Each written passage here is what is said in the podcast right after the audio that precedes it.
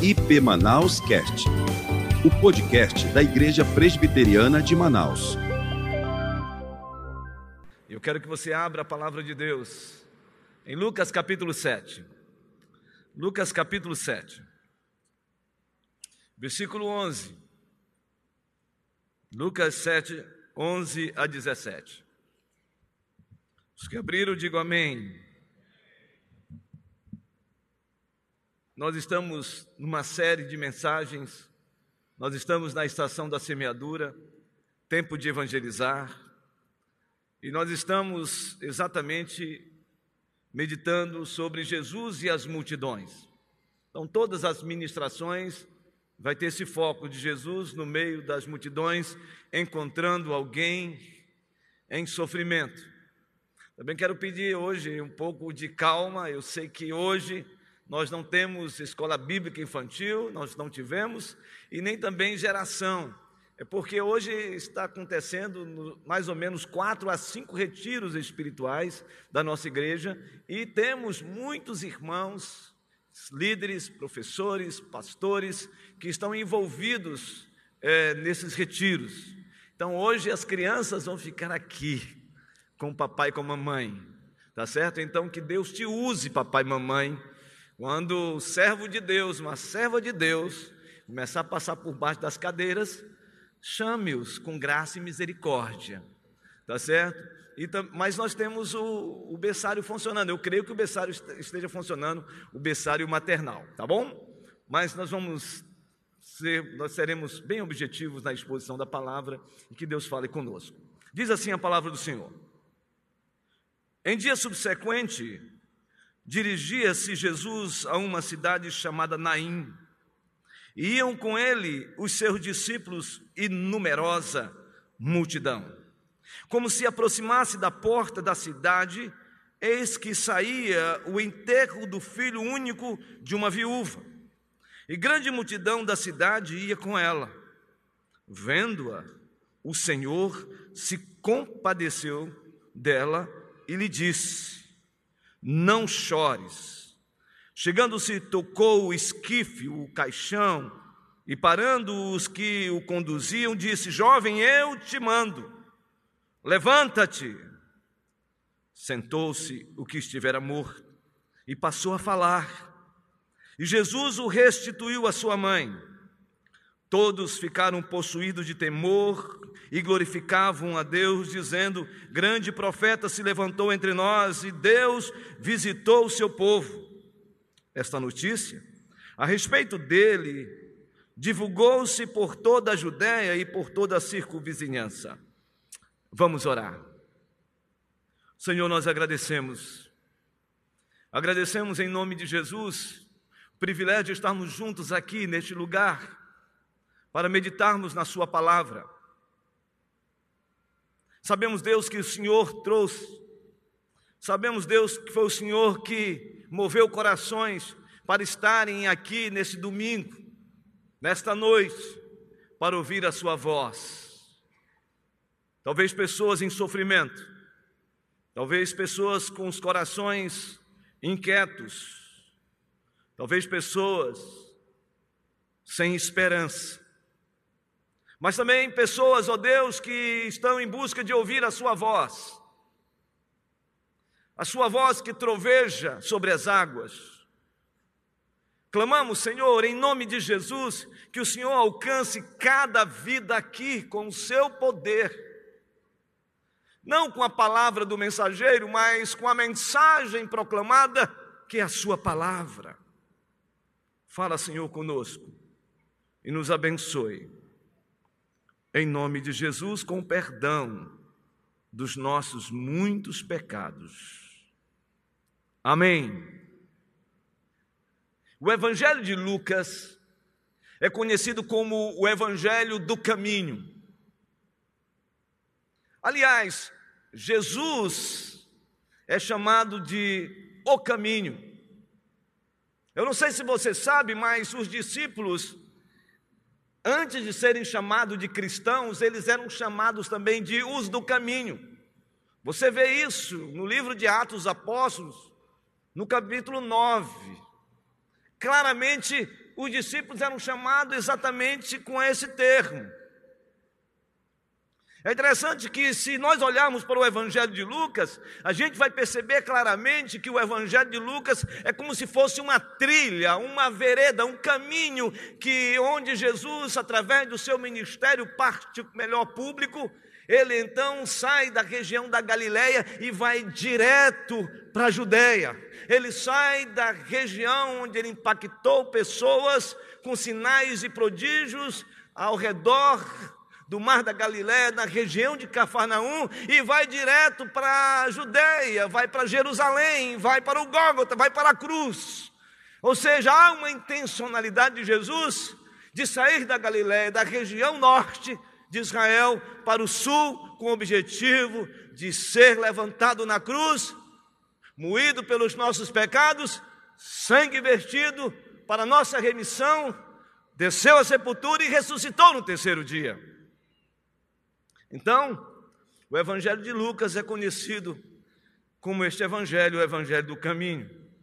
E é interessante porque, quando a gente olha para este Evangelho, a gente percebe isso, de Jesus sempre no meio de multidões. Esse paradigma, esse modelo de Jesus de estar sempre entre as multidões é importante para a gente. É importante para a gente que acha que Jesus estava sobre as multidões. É lógico que Ele é Deus, Ele está sobre tudo e sobre todos. Mas no seu projeto de encarnação, de humanização, Jesus estava no meio das pessoas. Jesus se identificava com as pessoas, o seu ensino era um ensino conhecido como ensino peripatético, ou seja, enquanto ele andava, ele ensinava e grande multidão era impactada. É completamente diferente de muita gente hoje que acha que ser líder é estar sobre as pessoas, é estar ao largo das pessoas. Não, ser líder é se identificar com aqueles que convivem com ele. Jesus nos mostra claramente isso. Texto que lemos vai falar da dor de uma viúva, vai falar sobre o desespero de uma viúva.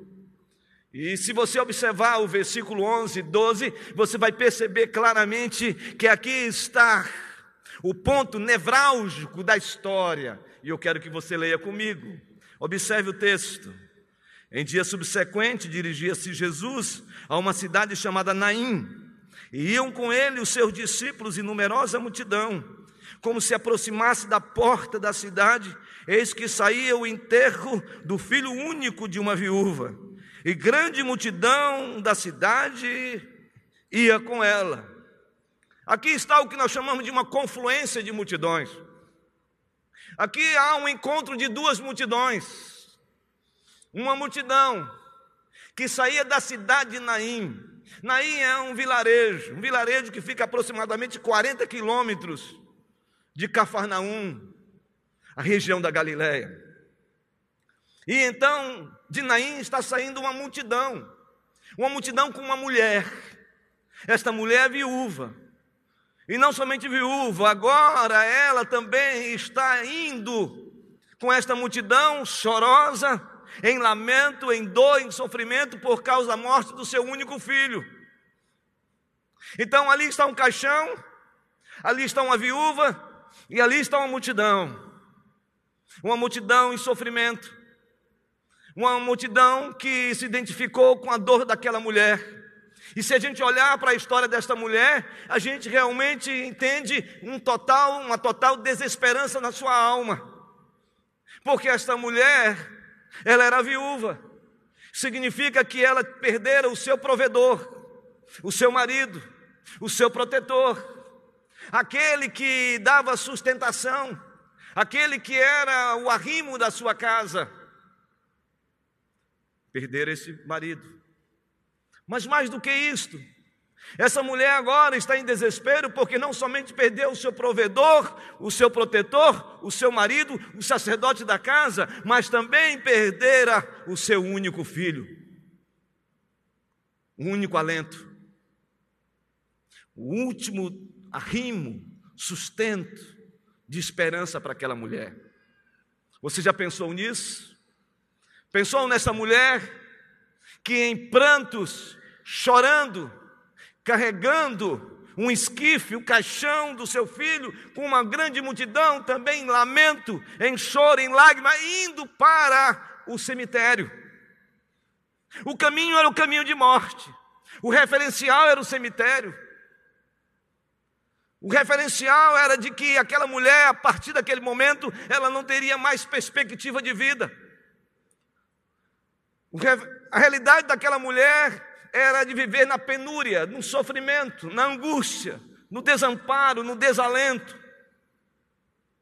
Eu não sei se você sabe, mas os escritos das Escrituras nos mostram claramente de que há um olhar muito claro para a viúva, o órfão e o estrangeiro nas Escrituras. E que o povo de Deus é chamado a olhar para essas pessoas, porque são, são pessoas desvalidas. Era assim o estado desta mulher.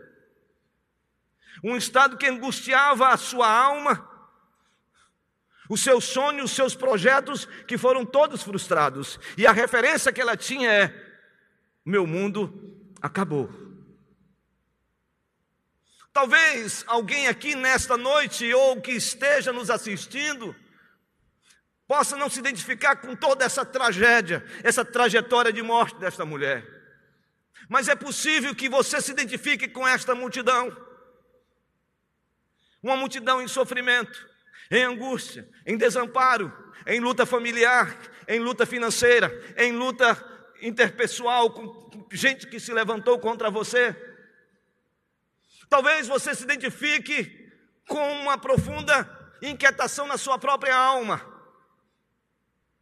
Talvez você se identifique com esta multidão que está caminhando numa direção completamente sem rumo, sem direção, e o final de tudo isso é uma profunda e grandiosa tragédia na alma. Mas lembre-se, esta era a multidão que estava saindo da cidade de Naim. Mas a Bíblia diz, nesses dois versículos 11 e 12, que Jesus está chegando com uma outra multidão à cidade de Naim. E ao se aproximar esta multidão que está com Jesus, é uma multidão agora jubilosa, cheio de alegria. Por quê? Porque caminhava com Jesus diante dos grandes feitos que ele estava realizando antes desse texto. Diante dos sinais, prodígios e maravilhas manifestação do poder de Deus, o reino de Deus, todos olhando para o Messias, o Filho de Deus, ungido de Deus. Ali naquela multidão não havia sofrimento, nem angústia, nem tristeza. Aquela multidão que estava entrando em Naim era uma multidão em cheio de júbilo, de alegria, cheia. Essa, esta multidão estava completamente envolvido por uma grande celebração de júbilo. O referencial dessa multidão não era a morte. O referencial dessa multidão era a vida. O referencial dessa multidão não era a desesperança. O referencial dessa multidão era a esperança, porque Jesus é a esperança da glória. O referencial desta multidão não era um futuro sem perspectiva mas era de santa expectativa de saber de que o Rei dos Reis estava no meio, o Rei dos Reis estava operando maravilhas no meio daquela multidão. Essas duas multidões, elas se encontram. Essas duas multidões se encontram à porta da cidade. E aqui o que me chama a atenção é que Jesus, no meio de toda esta multidão, no meio de alegria e dor, no meio de alegria e tristeza, no meio de desesperança e esperança, no meio de toda uma santa expectativa e nada de expectativa, Jesus então olha, foca numa pessoa. E é sobre isso que eu quero falar, desta mulher, desta viúva, que estava em desespero. E quatro lições eu vejo nesse texto que eu reputo ser importante para a gente hoje, que está aqui ouvindo esta mensagem, e você que está nos assistindo. Primeiro, Jesus, diante da dor desta viúva, ele olha com compaixão para esta mulher. E eu quero que você observe o texto, versículo 13. Versículo 13 diz: Vendo-a, interessante isso, vendo-a no meio da multidão, o Senhor se compadeceu dela. A primeira coisa que a gente percebe é que o Senhor Jesus ele agiu com compaixão. A palavra compaixão, seja no original no hebraico, seja no original no Novo Testamento, em grego, a ideia é que Jesus teve uma forte emoção. Ele teve uma forte emoção, algo mexeu com ele. A ideia é que as entranhas dele foi movida com um profundo sentimento de misericórdia. E entranhas na perspectiva judaica é a ideia de que ali está o total e plenitude e espiritualidade. Ali está a intimidade, a profundidade de uma relação profunda com Deus, e Jesus olha para aquela mulher e se compadece dela, se identifica com a dor dela. Em outras palavras, a dor daquela mulher, Jesus sentiu plenamente.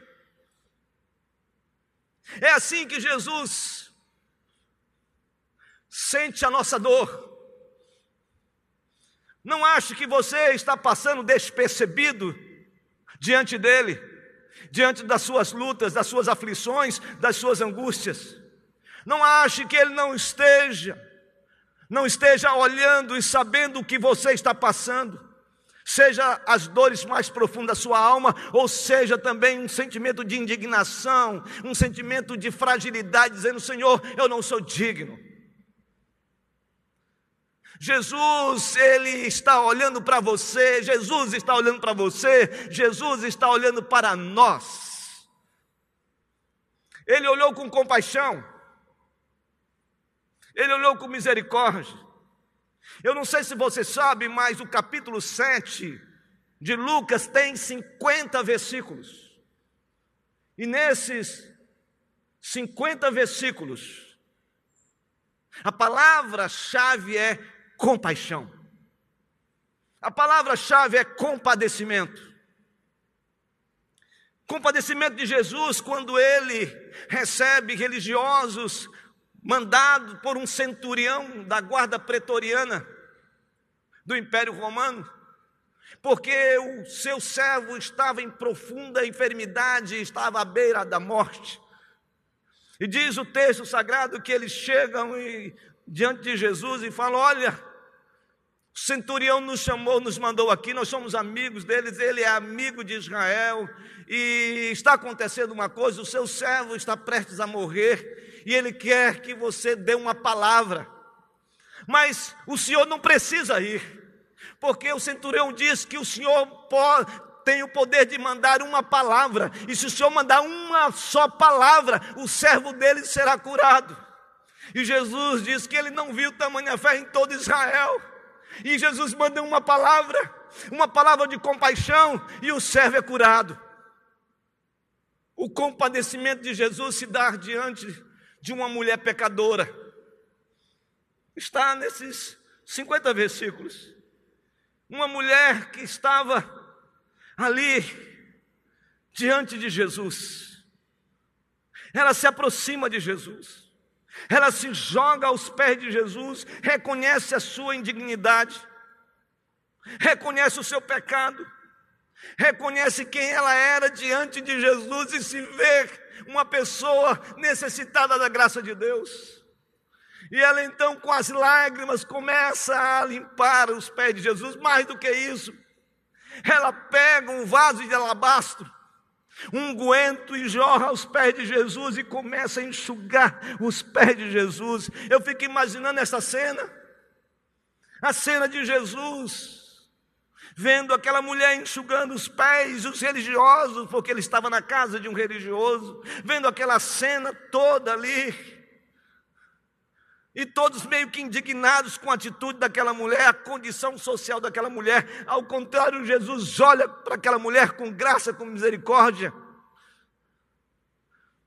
Isso me leva a pensar que às vezes nós nos achamos nessa mesma condição, quando olhamos para os nossos horrendos pecados,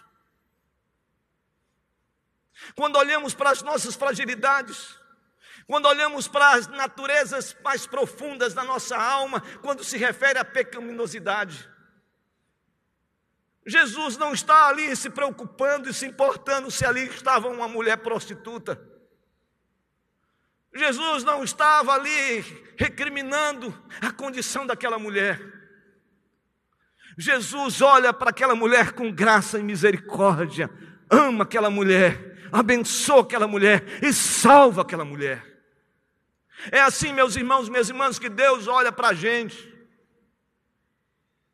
É assim que Deus olha para uma prostituta, é assim que Deus olha para um homossexual, é assim que Deus olha para uma pessoa que está ah, vivendo uma vida dissoluta, é assim que Deus olha para alguém que fez um pecado terrível e acha que não pode ser perdoado por Jesus. É assim que Jesus vê é assim que Jesus vê aquela mulher adúltera em João 8, jogada numa vala, e as pessoas todas ali com pedras na mão, nas mãos para apedrejá-la. E Jesus diz: aquele que não tiver pecado, lance a primeira pedra. Jesus olhou para aquela mulher, aquela viúva de Naim, com compaixão e graça. Eu quero dizer para você que não importa o pecado que você tenha cometido, se você nessa noite confessar o seu pecado diante de Deus, Deus tem o poder de perdoar a sua vida, porque está escrito em 1 João capítulo 1, versículo 9: se confessarmos os nossos pecados, Ele é fiel e justo para perdoar os nossos pecados e nos purificar de toda injustiça. Eu não estou aqui pregando um sermão inclusivista. O que eu estou dizendo é que de que não existe pecado que Deus não possa perdoar.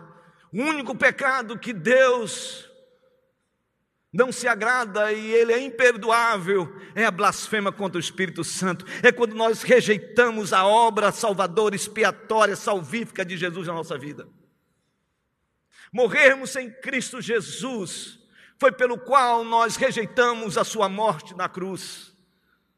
Mas se nós reconhecemos que Cristo Jesus morreu na cruz pelos nossos pecados, se reconhecemos que Cristo Jesus foi ao Calvário e o seu sangue nos remiu, aplacando a ira de Deus sobre nossas vidas, se nós reconhecermos que Ele desceu à sepultura e que Ele ressuscitou o terceiro dia, e se Ele ressuscitou, nós ressuscitaremos também, eu quero dizer para você que hoje é dia de salvação na sua vida. Esse Jesus se compadeceu de um homem, um homem chamado João Batista, um profeta na concepção da palavra, poderíamos dizer o último dos profetas na concepção da palavra. Esse João Batista, ele confrontou os religiosos, dizendo: raça de víbora, que vos induziu a ira vindoura, produzi, pois, fruto de arrependimento. Sejam libertos, arrependam-se dos seus pecados, esse João Batista, viu Jesus passar em João capítulo 1, versículo 35, e disse: Eis o Cordeiro de Deus. E no versículos anteriores, ele diz: Eu não sou digno nem de desatar as sandálias dos seus pés. Esse João Batista foi aquele que apontou o dedo no nariz do rei Herodes e disse: Você está em pecado, porque você está se relacionando com a mulher do teu irmão. E por causa disso, esse homem vai para, para a prisão. E na prisão ele começa um sofrimento, ele começa em angústia.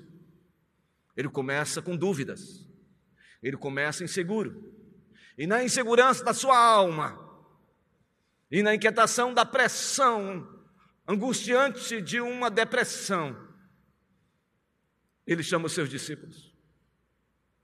E, eles, ao, e ele, ao chamar os seus discípulos, ele diz aos seus discípulos: Vão, procurem Jesus e faço uma pergunta para ele: se ele é o Messias de fato ou nós temos que esperar um outro? Jesus poderia muito bem dizer para João Batista: fala para aquele incrédulo, fala para aquele que disse que eu sou o filho de Deus, o cordeiro de Deus. Fala para aquele que disse que todos deveriam se arrepender, porque o Rei dos Reis está, e ele era o atalaia que iria abrir os caminhos do Senhor. Fala para João, aquele que peitou o rei Herodes com uma ação profética. Fala para ele que agora ele está retrocedendo, que ele é um cético, que ele é um incrédulo que ele não crê e não creu. Mas a palavra de Deus diz que Jesus não responde assim. Jesus sabe que João está em sofrimento. A discussão não é quanto à salvação de João, a discussão não está com relação à, à, convicção profética de João. A questão é que João estava em angústia e dor, e Jesus vê o sofrimento de João, e ao ver e ao ouvir o sentimento de João, o texto diz claramente que Jesus fala, diz para João: os cegos veem, os coxos andam, os mortos estão sendo ressuscitados, os endemoniados estão sendo libertos. E olha para a multidão e diz: falem que João, dentre os nascidos de mulher, não existe maior do que ele. Esse foi o olhar de Jesus para João, o profeta de Deus. Este é o olhar de Jesus para você. Quando você está em dúvida, quando você está inquieto quanto às suas convicções de fé. Quando você começa a se questionar se você é de Deus ou você não é de Deus se você realmente é do Senhor ou não, quando está numa angústia ou no sofrimento ou um pecado cometido e você começa a questionar a sua própria salvação. Jesus olhou para aquela mulher e disse para ela: Eu me identifico com a sua dor. Jesus está aqui hoje dizendo que ele se identifica também com a nossa dor.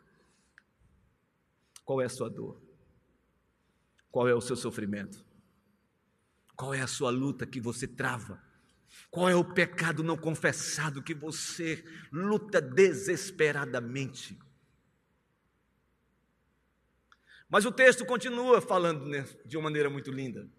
Não somente Jesus, ele agiu com compaixão, mas esse Jesus olha para esta mulher como consolador. Ele olha para essa mulher com um coração de consolador. Jesus agiu como consolador. Versículo 13, observe. Vendo-a, o Senhor se compadeceu dela e lhe disse: Não chores. Não chores. Jesus disse para essa mulher: Não chores. Quanto tempo essa mulher estava chorando? Quanto tempo essa mulher estava vertendo lágrimas nos seus traços fisionômicos, no seu rosto. Quantas vezes esta mulher ali e quantas horas não chorou, aquele choro da alma, aquele choro angustiante, aquele choro que faz com que a gente perca até a voz. Jesus disse: Não chores. Jesus está dizendo para você: não chores. Jesus está falando para você no seu quarto agora que está ouvindo essa mensagem: não chores. Jesus está falando para você: não chores. E quando ele fala isso, ele está dizendo claramente: não se turbe o vosso coração. Não foi isso que ele disse em João capítulo 14? Não se turbe o vosso coração. Não fiquem com seus corações inquietos. Não foi isso que ele disse em Mateus capítulo 28, versículo 20: Eis que estou convosco todos os dias até a consumação do século. Jesus está falando para você: Eu estou com você, eu estou aqui, eu sei o que você está passando e o choro que você está vertendo diariamente. Eu sei que você está no seu quarto. Eu sei que você está chorando por causa de uma enfermidade dentro da sua família. Eu sei porque você está chorando por causa de um problema de família. Eu sei, você está chorando porque você está vivendo um momento tão difícil que você não tem mais nenhum centavo no bolso. Eu sei que você está chorando. Eu sei que você está numa angústia de alma profunda. Eu sei, não chores. Foi isso que ele disse para aquela mulher. Mas ele continua, porque Jesus não somente agiu se compadecendo daquela mulher, não somente Jesus agiu como consolador na vida daquela mulher, mas Jesus interveio na morte que gerava dor naquela mulher. Versículo 14, por favor. Diz assim o versículo 14: Chegando-se, tocou o esquife e, parando os que o conduziam, disse: Jovem, eu te mando, levanta-te. Aquele cortejo estava indo para o cemitério. Aquele esquife, aquele caixão estava indo para o cemitério para ser sepultado. Jesus chega, não somente olha para aquela mulher, não somente consola o coração daquela mulher, mas Jesus para o caixão. Não somente para o caixão, Jesus toca no caixão, toca no morto. Isto é terrível para um rabino tocar num corpo ou num caixão, porque isto é contaminação, isso é impureza. Um religioso judeu não podia, não poderia tocar no caixão. Jesus rompe tudo isso. Jesus olha para aquela mulher, Jesus consola aquela mulher, e Jesus para tudo e toca naquele caixão. Você entende isso? É assim que Jesus intervém. Jesus interferiu na morte. Jesus, que tem vida, veio sobre a morte. Eu vim para que tenham vida e a tenham em abundância. Eu não sei qual o caminho que você tem trilhado, não sei qual é a luta que você tem travado, não sei a batalha que você está enfrentando. O que eu sei é que Jesus parou e está tocando hoje, para a glória do seu nome na sua vida, meu irmão está tocando com a sua palavra, dizendo: não importa a sua dor, o seu sofrimento, a sua angústia, a sua tristeza, o seu pecado, o seu sofrimento, aquilo que está tenazmente acendiando a sua alma, não importa, Ele está aqui hoje para tocar em você, e onde tem cheiro de morte, Ele vai dar vida. Nesta noite, Deus quer trazer você para viver. A gente não está falando de morte física, a gente está falando de morte quando a gente perde toda a esperança, quando a gente perde toda a alegria, quando a gente perde todo o prazer pela vida diante das vicissitudes que nos apresentam da própria vida. Esse texto continua porque Jesus não somente intervém na morte, mas Jesus restituiu a esperança àquela mulher. Jesus restituiu a esperança àquela mulher. Observe, por favor, o versículo 15. Sentou-se o que estivera morto e passou a falar, e Jesus o restituiu à sua mãe. Agora, preste atenção nisso. Jesus disse para aquele morto: Levanta-te.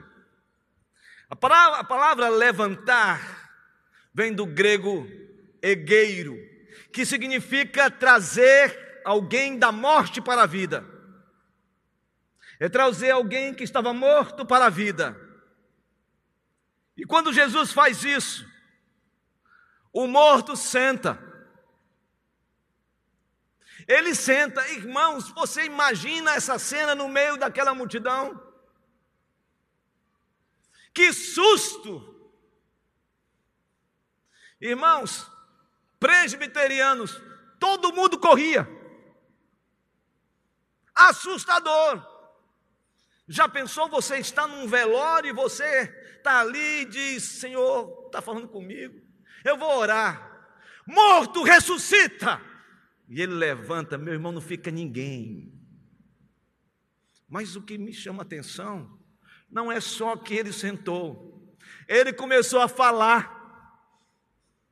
Ele começou a falar, suas faculdades mentais todas organizadas, ele começa a falar. E as pessoas todas ali, uma multidão que estava só em choro, uma multidão que estava simplesmente emudecida pela dor. Agora a multidão diz: Meu Deus, o que está acontecendo aqui nesse lugar? E não só isso, ele fala, e Jesus toma e restitui a sua mãe. Ele restituiu o filho vivificado à sua mãe, o filho que ressurgiu dos mortos a sua mãe que ressuscitou dos mortos para a sua mãe. Foi isso que aconteceu. Ele restituiu. É isso que Jesus faz. Não somente ele traz da morte para a vida, não somente ele manda sentar, não somente ele vê claramente a ação da sua intervenção, aquele homem falando, mas ele pega e entrega para sua mãe e diz assim: Você não está mais sozinha. Aqui está o teu arrimo, aqui está a tua esperança, aqui está totalmente a tua alegria. É assim que Deus quer fazer com a gente hoje é fazer você sentir essa santa restituição. Se você está em tristeza, o Senhor Jesus está dizendo: Eu sou tua alegria. Eu quero hoje que você saia daqui feliz, alegre. Eu quero que você saiba que eu estou olhando para você, que eu sou teu consolador, que eu vou intervir na morte, eu vou levantar a sua história, eu vou mudar o rumo da sua caminhada, eu vou te restituir a alegria da salvação, eu vou te restituir a alegria de viver, eu vou te restituir você não vai viver na penúria, você não vai viver no sofrimento, você não vai viver na escassez. Eu estou te restituindo todas as coisas. É isso. É isso que o Senhor fez. Restituiu a esperança àquela mulher. Mas interessante, nós estamos diante de duas multidões essas duas multidões se encontram. Elas se fundem. E essas duas multidões que se fundem, elas começam a celebrar. Já não havia mais tristeza, já não havia mais sofrimento. Todos estavam rejubilosos, todos estavam felizes. Irmãos, eu vou falar uma coisa para você: carnaval nesse dia foi fichinha. Porque o texto diz no versículo de número 16: todos ficaram possuídos de temor e glorificavam a Deus, dizendo: Grande profeta se levantou entre nós e Deus visitou o seu povo. Meus irmãos, minhas irmãs, Jesus está aqui neste lugar. Se há sofrimento, lágrimas, dor, em todos os sentidos, dores da, da alma, dores com relação ao seu futuro, sofrimentos e falta de perspectiva, eu quero dizer para você que você nessa noite pode sair daqui com uma profunda alegria na sua alma, porque Jesus está neste lugar. Jesus está neste lugar. Quero fazer uma pergunta para você. Qual multidão você se identifica nesta noite? Eu comecei falando dessas duas multidões. Eu encerro essa mensagem dizendo que onde Jesus chega, Jesus transforma a dor do sofrimento em cura. Jesus transforma a tristeza de alma em alegria no Espírito Santo.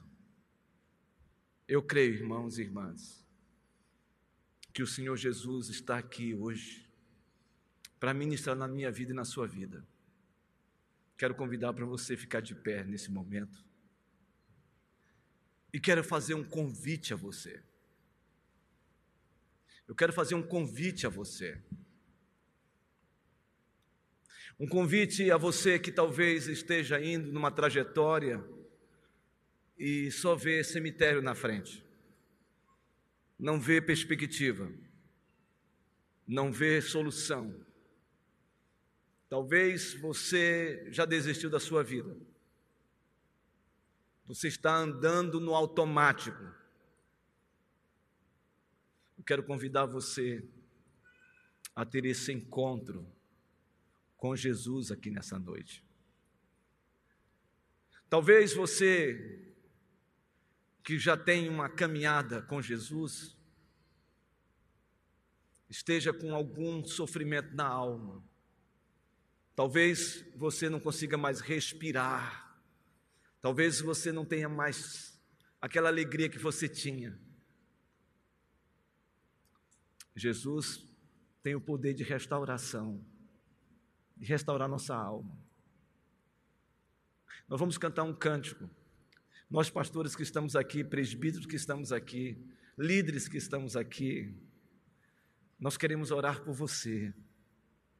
Talvez para salvação, talvez para uma redenção, para uma restauração de vida, para um começo Talvez você esteja assim que naquela multidão saindo da cidade de Naim, arrebentado. Arrebentado. Destroçado. Destruído. Deus pode, nessa noite, bafejar o seu espírito e falar: Ei, não chores. Eu ainda estou no controle.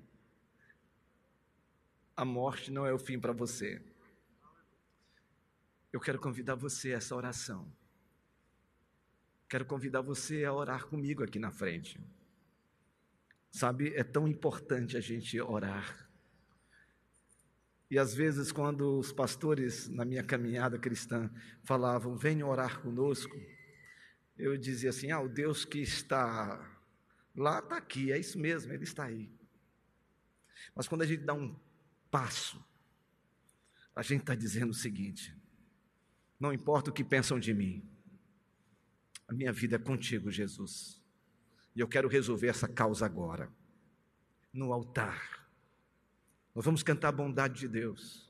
Se você quer orar comigo, eu estarei aqui embaixo orando com você, junto com os pastores, orando pela sua casa, pela sua família, orando por você. Você que está sozinho, se sentindo sozinho, você que está em sofrimento. Você que quer uma palavra de encorajamento, a gente vai orar por você. Você pode chegar aqui perto, a gente vai orar. Irmãos, eu não sou, eu sou tão pecador quanto você.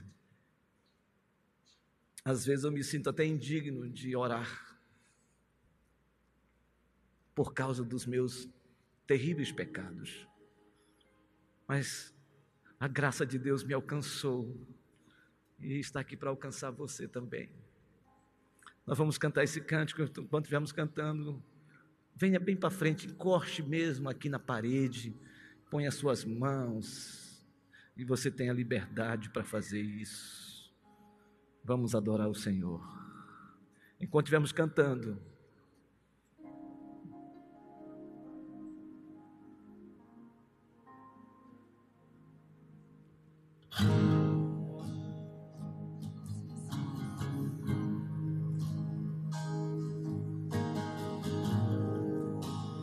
pedir aos meus pastores que estão aqui, os presbíteros, os líderes de grupos familiares que estão aqui, os líderes todos, venham aqui, ajudem na oração. Procure alguém, pode vir, meu irmão, irmã em Cristo, você, serva de Deus, que está aqui, que é uma líder dessa igreja. Tem tantas irmãs aqui, venha aqui, se aproxime de alguém, coloque a mão e ore com ela. Pode vir, meu irmão. Pode vir. se aproxime. Todos os líderes, todos podem se aproximar.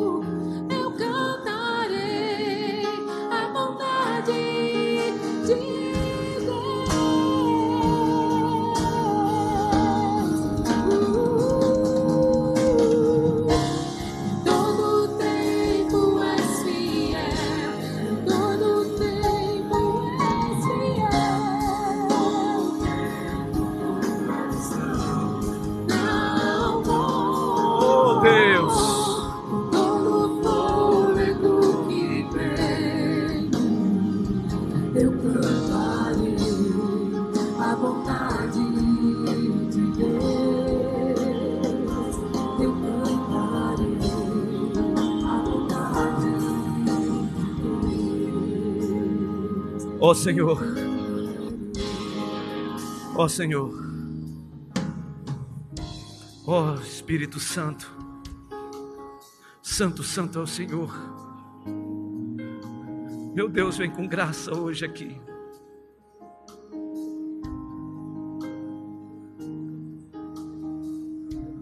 Vem com graça. Salva, Senhor. Salva o coração e a alma perdida Salva com a tua graça, Senhor. Teu Espírito Santo de Deus toca e traz vida. Traz vida. Que este dia seja marcante, salvando, redimindo, libertando, Senhor. Senhor, também restaura, restaura a alma. Esperei confiantemente no Senhor e Ele ouviu o meu clamor quando supliquei por socorro, tirou-me de um tremendal de lama e colocou-me sobre uma rocha.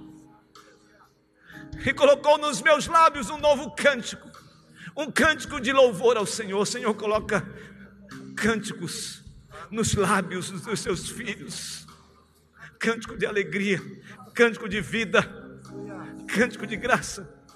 Aqueles que estão conosco assistindo este culto, Senhor, que não seja apenas um assistir, mas seja um culto ao teu nome também. Alcança, libera unção, cura, vida, restauração.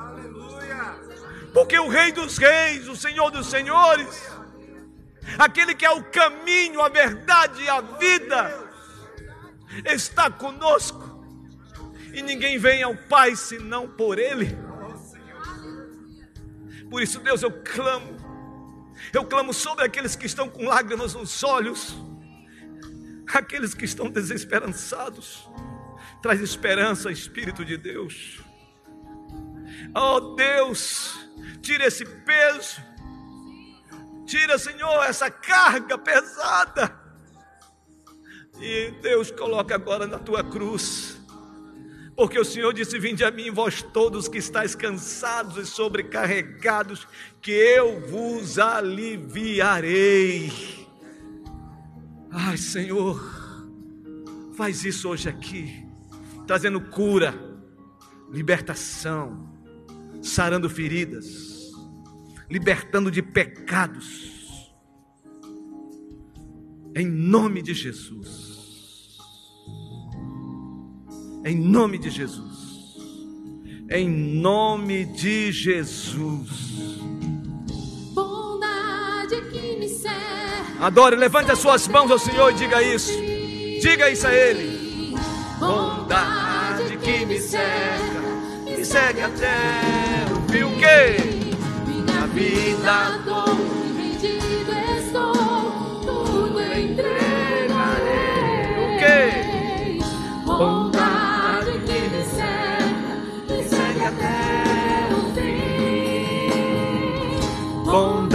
Que me cerca.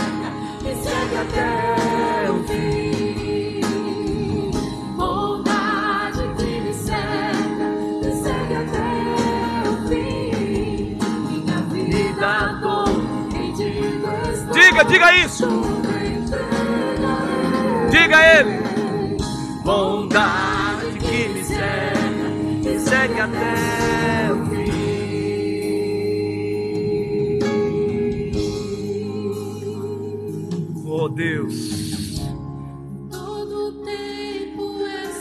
Nós podemos cantar juntos agora em voz audível, todos nós.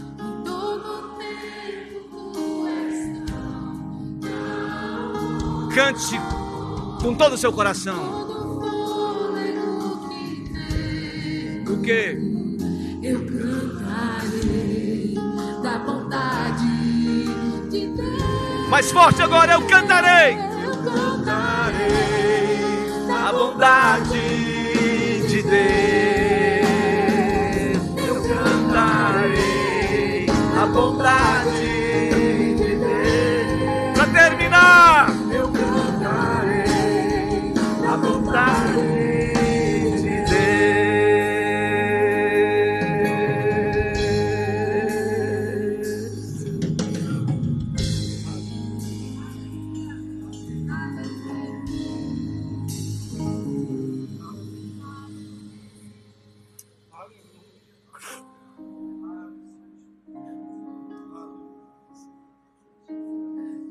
Povo de Deus, povo santo do Senhor,